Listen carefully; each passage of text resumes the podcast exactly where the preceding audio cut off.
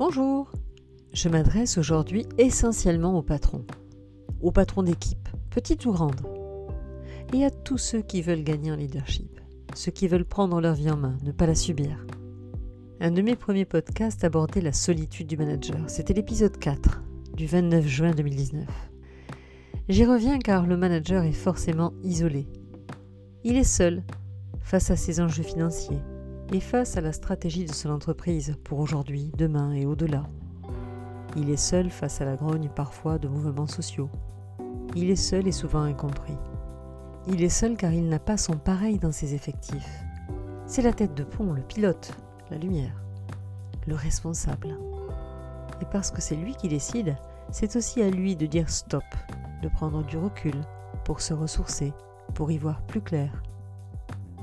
Le plus grave des dangers qui guettent les managers en période de crise, en la période que nous traversons actuellement, c'est de s'enfoncer davantage chaque jour dans le travail.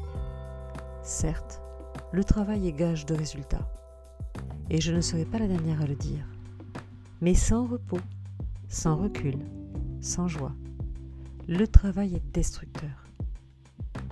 Lorsque le travail n'amène pas les fruits attendus, n'amène pas les fruits mérités, il engendre une colère, une amertume, difficile à dissoudre. Le manager a besoin de temps de récupération pour se régénérer et pour y voir clair, de manière à optimiser les décisions qu'il va prendre pour lui et pour ses équipes. Toutes les relations qu'il a dans son environnement professionnel l'aideront certainement dans ses choix, d'un point de vue technique, au niveau de ses compétences, de ses connaissances de marché. Mais il a besoin en parallèle d'un soutien social extra-professionnel. Il a besoin d'amis, de vrais amis, de personnes proches de lui, qui le comprennent, qui l'écoutent, qui ne le jugent pas, et qui lui permettent d'avoir de l'écho, de la résonance dans ses discours. Et c'est cette fenêtre sur l'extérieur, avec des partenaires qui n'aient pas d'intérêt direct dans son business, qui lui permettront des échanges apaisés et constructifs, complémentaires à son quotidien professionnel. Alors patron, manager, libérez-vous, libérez du temps.